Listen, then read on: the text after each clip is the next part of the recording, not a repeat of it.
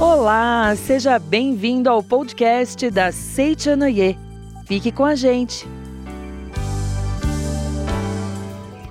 Olá, seja muito bem-vindo, muito bem-vinda. Eu sou a líder da iluminação Natália Takakura Okada Oshima. Nós esperamos que esteja tudo maravilhoso com você, com sua família e com todos os seus amigos. E hoje vamos falar sobre como descobrir o eu grandioso.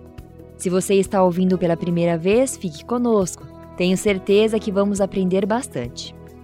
O livro que vamos estudar hoje é o 365 Itens para Alcançar o Ideal, volume 1, de autoria do professor Masaharu Taniguchi. Se você quiser mais informações sobre este ou outros livros da Seicho Noye, é só acessar livrariasni.org.br. Então, vamos começar o estudo de hoje. Logo no início deste livro, o professor Masaharu Taniguchi afirma que todas as pessoas possuem algum ideal e afirma também que não há quem não almeje alcançá-lo. Certamente, você que nos ouve neste momento também está em busca da concretização de seus ideais. Mas talvez alguns de seus sonhos estejam adormecidos ou esquecidos. Talvez você esteja frustrado porque ainda não conseguiu realizá-los. Convido você para que reflita um pouco mais sobre isso. Quais são os seus sonhos? Quais decisões você já tomou para que eles se tornem realidade? O que está impedindo você de alcançá-los? Se você souber realmente onde está aquilo que constitui o seu ideal, conhecer as leis mentais que possibilitam a exteriorização dele e agir segundo essas leis, conseguirá infalivelmente a concretização de seu ideal. É sobre esses assuntos que vamos conversar nos próximos minutos. Na página 23 deste livro, o professor nos ensina que, para conseguirmos realizar os nossos desejos, precisamos, antes de mais nada, crer realmente em Deus. Você acredita realmente em Deus? Não devemos pensar que Deus seja um ser inatingível que está lá do alto observando e nos julgando. Tal pensamento faz com que a gente se afaste dele e se sinta cada vez mais sozinho. Deus não está distante, ele está bem próximo, ele está dentro de cada um de nós. Quando acreditamos sinceramente nisto, conseguimos adquirir a autoconfiança. Aquele que não consegue confiar em si mesmo não poderá concluir com êxito nenhum empreendimento. É importante entender que confiar em si mesmo não significa confiar na pequena força proveniente do corpo físico, que possui, digamos, 1,70 de altura e 70 quilos de peso, não. A verdadeira autoconfiança só se consegue através da consciência da nossa unidade com Deus, isto é, da consciência de que Deus está dentro de nós. Em outras palavras, o homem adquire a verdadeira autoconfiança quando, abandonando seu ego, chama por Deus e toma consciência de que ele o está sempre orientando, fazendo nele surgir novas ideias. É claro que é inútil confiarmos apenas na força do nosso eu carnal, pois essa autoconfiança é frágil e, diante das dificuldades, ela acaba desaparecendo por completo. Quando estamos preocupados demais com um problema e não conseguimos soltá-lo da nossa mente, você já reparou como é difícil encontrarmos a solução? Isso acontece porque a mente que não solta os problemas obstrui a passagem por onde a sabedoria de Deus deve chegar até a camada consciente de nossa mente. No livro, o professor cita dois exemplos para ilustrar esse ponto. Primeiro exemplo, ele diz assim: um homem que, pressionado pela necessidade de mudar de moradia, orou fervorosamente para que Deus o ajudasse a encontrar uma nova casa. Mas, por mais que ele procurasse, ele não conseguia encontrar nenhuma casa para alugar. Um dia, dando um descanso àquela mente que não soltava os problemas, resolveu fazer um piquenique com a família. E no caminho para o piquenique, com a mente tranquila e alegre, pela primeira vez em várias semanas, de repente avistou uma casa com a placa Aluga-se. Era exatamente o tipo de casa que ele estava procurando há tanto tempo, mas que não conseguia enxergar. Nesse dia, então, o seu problema foi resolvido facilmente. No segundo exemplo, conta-se que o grande inventor Thomas Edison, ao se ver diante de algum problema de difícil solução, ele costumava deitar-se durante 15 a 20 minutos para relaxar o corpo e afastar totalmente de seus pensamentos o problema que o afligia. Enquanto ele ficava assim, com a mente serena, com a serena atitude mental de deixar que o problema tome seu próprio rumo, novas e boas ideias começavam a surgir. Olha que interessante. Como podemos ver pelos exemplos citados, quando procuramos resolver os problemas apenas com a nossa força limitada do nosso ego, ficamos impedindo a passagem da sabedoria de Deus, ao passo que, quando libertamos nossa mente e a nada nos agarramos, a sabedoria de Deus flui abundantemente, e assim todos os problemas são facilmente resolvidos. O medo, as inquietações e as preocupações desnecessárias com o futuro também são obstáculos que fecham o canal que nos liga a Deus. Por exemplo, se dermos um nó numa mangueira de borracha, vamos impedir a passagem da água, não é mesmo? Da mesma forma, os pensamentos negativos obstruem o canal da vida e impedem que recebamos as revelações de Deus. Geralmente, o medo é incutido no indivíduo durante a sua infância, através de palavras ou atitudes das pessoas ao seu redor. A impressão causada por essas palavras ou atitudes passa do consciente para o subconsciente do indivíduo e nele fica gravada, passando a constituir um temor difícil de ser eliminado, que poderá acompanhá-lo mesmo quando adulto e fazer com que esse indivíduo tenha medo de tudo. Por isso, devemos tomar cuidado para não colocar na criança pensamentos e sentimentos negativos, como desânimo, insatisfação, medo, porque tais pensamentos vão transformar em temor constante e vão se acumular no subconsciente das crianças, e mais tarde, quando ela estiver adulta, causará sérios problemas à sua vida. Mas atenção! Se você é hoje esse adulto que gravou o medo dentro de si, você não é um coitado, nem vai precisar sofrer o resto da vida por isso não. Na página 44 deste livro, o professor Masaharu Taniguchi diz assim: Seja qual for a impressão que se fixe no subconsciente, sempre entra pelo consciente que funciona como porta de entrada. Este tem também a função de dar rumo aos nossos pensamentos na qualidade de condutor do destino, e é justamente aí, no plano do consciente, que pode ser aberta a via para conseguirmos eliminar o medo adquirido na infância. Isto é, quando concentramos a mente de modo consciente e contemplamos com os olhos da alma a nossa imagem verdadeira, que é uma com Deus, esse aspecto perfeito passa a ser gravado em nosso subconsciente, eliminando as impressões negativas que nele vinham sendo guardadas há tanto tempo. Dessa forma, meu caro amigo, não se sinta mais vítima do passado. Tome a posição de dono do seu próprio destino e decida, a partir de agora, acabar com todo o medo que estava guardado dentro de si. Os pensamentos negativos, como a inquietação, o medo, as preocupações que existiam, vão desaparecer assim que os pensamentos positivos começarem a tomar posição de destaque dentro do subconsciente. Então, remova de uma vez por todas o entulho que estava obstruindo o canal que te liga a Deus, que se aloja dentro de você.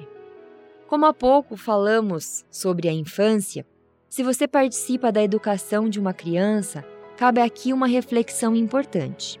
Na página 55 do livro consta: Não é com repreensões, castigos físicos e sermões que conseguimos educar melhor as crianças.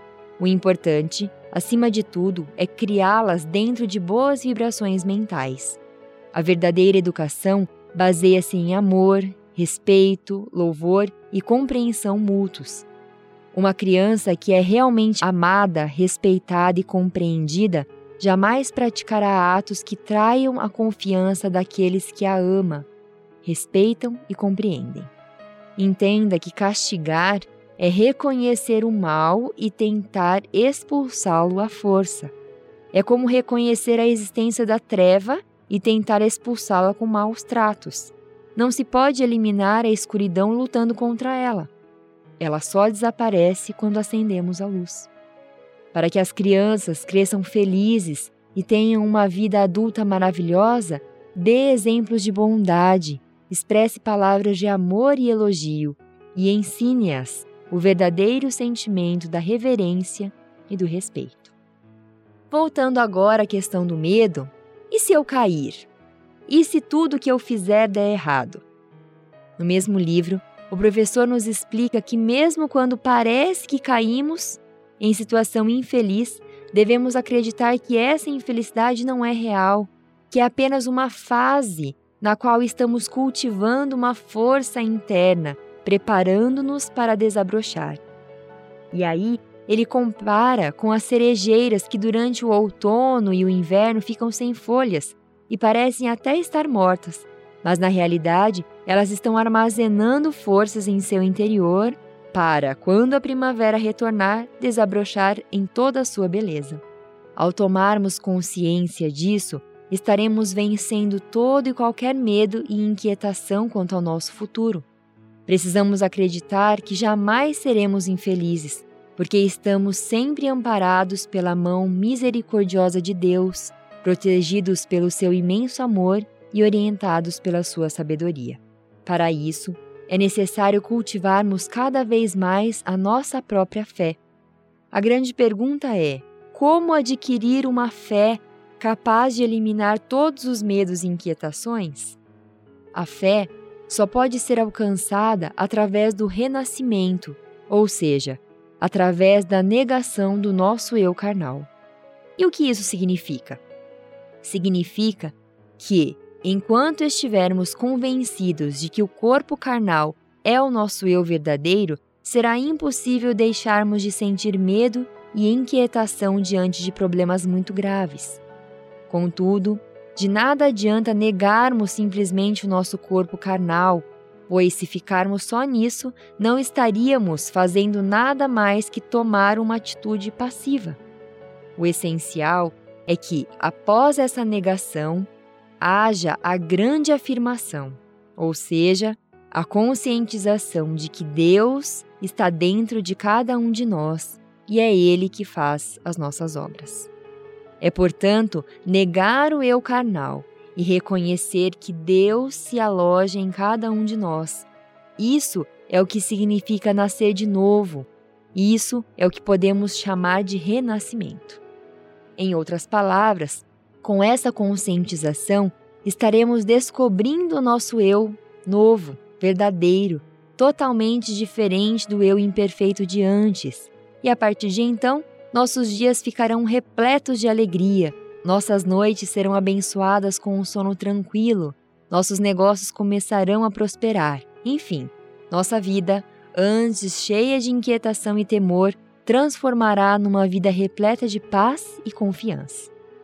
Então, quando surgir algum problema e parecer que tudo à nossa volta se tornou escuro, devemos ajustar a nossa mente. Devemos apresentar o problema a Deus através de uma oração e, em seguida, mentalizar que a sabedoria capaz de resolver o problema está fluindo de Deus para nós. Ao pedirmos a Deus a solução dos nossos problemas, jamais devemos ter o receio de que talvez as coisas piorem. Devemos abandonar os receios e orar com a mente firme, acreditando sinceramente que Deus há de solucionar este problema da melhor forma. Onde quer que você esteja agora, em casa, no trabalho, no metrô, no carro, ou mesmo andando pelas ruas da cidade, pense constantemente em Deus que está dentro de você e mentalize-o fortemente. Isso é orar. É assim que devemos abrir o canal que nos liga a Deus. Desse modo, receberemos constantemente de Deus a orientação necessária e conseguiremos realizar com êxito todos os nossos ideais. Está lançada a 66ª Convenção Nacional da Associação dos Jovens da Seichonoye do Brasil. No dia 18 de julho, teremos um evento diferente de qualquer outro, com temas que vão acolher os jovens e dar a eles uma nova esperança de vida. Convide o seu filho, neto, sobrinho ou qualquer jovem perto de você para participar da Convenção Nacional no dia 18 de julho. O link para inscrição está na descrição deste podcast. Muito obrigado.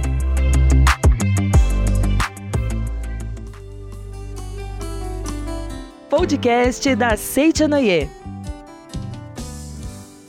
Muitas vezes, os problemas que surgem em nossas vidas parecem ter como causa a maldade dos outros. Mas, ainda que seja essa a aparência do problema, não devemos de forma alguma odiar ou amaldiçoar os aparentes causadores.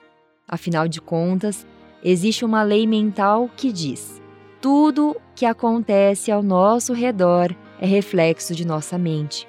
Portanto, mesmo que os nossos problemas pareçam ter sido causados pelos outros, tais problemas foram, na realidade, atraídos por nós próprios, porque nossas ondas mentais propiciaram a sua aproximação.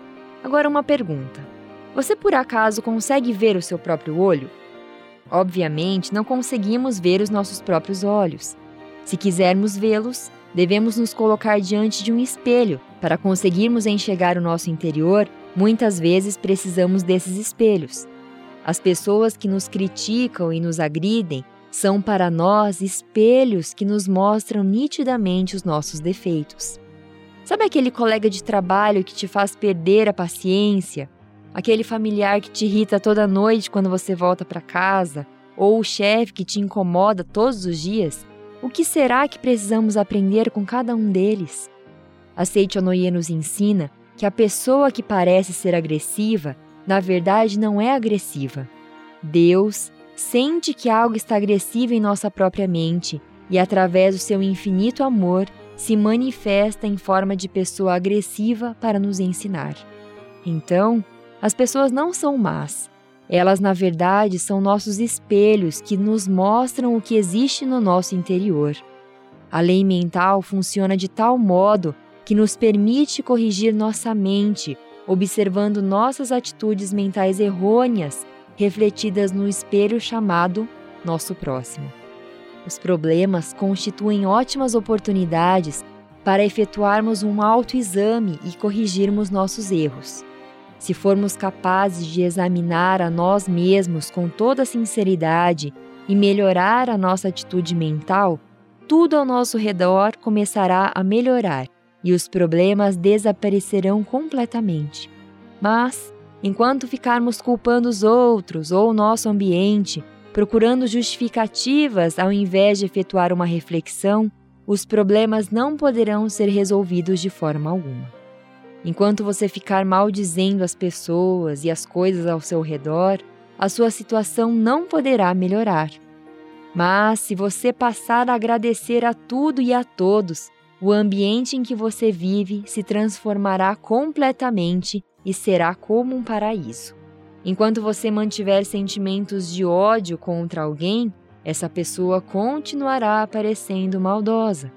Mas no momento em que você passar a abençoá-la e pensar nela com espírito de gratidão, ela se transformará completamente e passará a se revelar como uma pessoa amável, bondosa, como uma verdadeira amiga.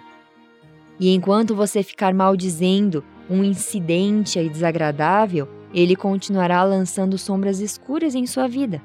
Mas se você pensar, justamente por ter acontecido aquilo, aprendi uma lição e progredi mais um pouco, e for capaz de se sentir grato àquele incidente, conseguirá refazer-se totalmente do ferimento recebido. O sentimento de gratidão é um remédio milagroso que cura todas as feridas, que cura todos os males. Deus está sempre disposto a preencher todo e qualquer vazio. Por isso, se não impedirmos o fluxo dos seus suprimentos, todos os bens de Deus se manifestarão concretamente em nossa vida. Quando aprendermos a ouvir atentamente a voz de Deus que habita ao nosso interior, começarão a surgir em nossa mente boas ideias para a solução de todos os problemas, por mais complicados que possam parecer. Se orarmos, acreditando sinceramente nisso, todos os desejos corretos, isto é, aqueles que não contrariam os princípios do amor, se concretizarão infalivelmente. Chegou a hora do nosso momento oração. Se possível, feche os olhos, encontre uma posição confortável e mentalize as seguintes palavras da oração. Palavras para manter a paz espiritual. Sou espírito, sou vida. Deus abrange o meu ser. Nada existe além de Deus. Nenhum infortúnio se abate sobre o ser espiritual. Nunca deixo de pensar em Deus. Deus conserva em perfeita paz aquele cuja mente está firme nele. Por ter esta convicção, minha mente é pacífica. Agradeço a Deus Pai por me proteger constantemente.